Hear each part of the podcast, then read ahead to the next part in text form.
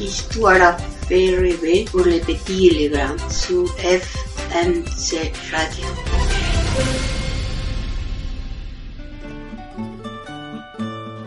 Il y avait sur une colline un tout petit sapin qui rêvait de vivre un jour avec les grands sapins. Loin, là-bas, sur la colline d'en face. Un matin d'hiver, une camionnette s'arrêta dans l'allée. Un homme descendit, armé d'une bêche, il déterra le tout petit sapin, le posa à l'arrière de la camionnette. On verra bien si ça se vend. dit-il. En route D'autres sapins de taille moyenne étaient du voyage. Est-ce qu'on va dans la forêt des grands? demanda le tout petit sapin, très inquiet, mais les autres sapins ne répondirent pas. L'homme installa les sapins sur le trottoir d'un grand magasin. Hmm, ça ne ressemble pas beaucoup à la forêt des grands, pensa le tout petit sapin.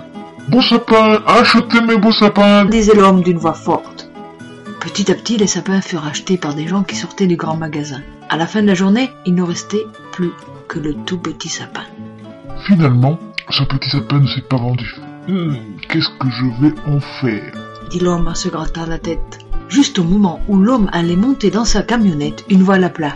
S'il vous plaît, monsieur, est-ce qu'il vous reste des sapins? Vous avez de la chance, il ne vous reste que celui-ci. Est-ce qu'il vous intéresse? Je vous l'achète, dit le tout petit homme. Qu'il est joli Hi, dit la toute petite femme qui l'accompagnait. Monsieur et madame Bol Kodaz habitaient une toute petite maison au bord de la ville.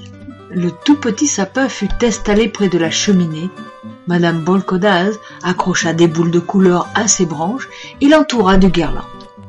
N'aime pas être déguisé, pensa le tout petit sapin.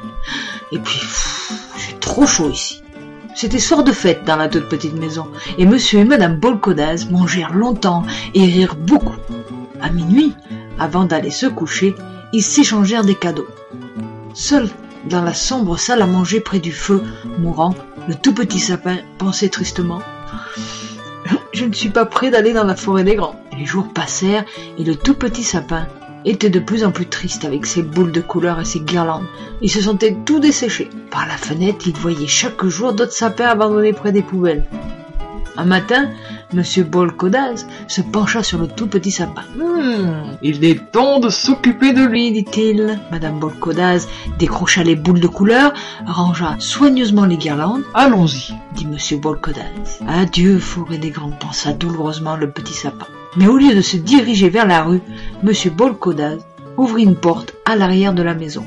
Dehors s'étendait un jardin et tout au fond, il y avait de grands, de très grands sapins qui poussaient là, bien verts, bien serrés. À l'aide d'une bêche, Monsieur Bolkodaz creusa un trou bien rond. Madame Bolkodaz y déposa le tout petit sapin. Encore une année de passée, soupira-t-elle. La neige recommençait à tomber. Avant de rentrer chez eux, Monsieur et Madame Bolkodaz se retournèrent et dirent Joyeux Noël, petit sapin Fabienne Mounier, Daniel Hénon, La Forêt des Grands. Paris, l'École des loisirs, 2005.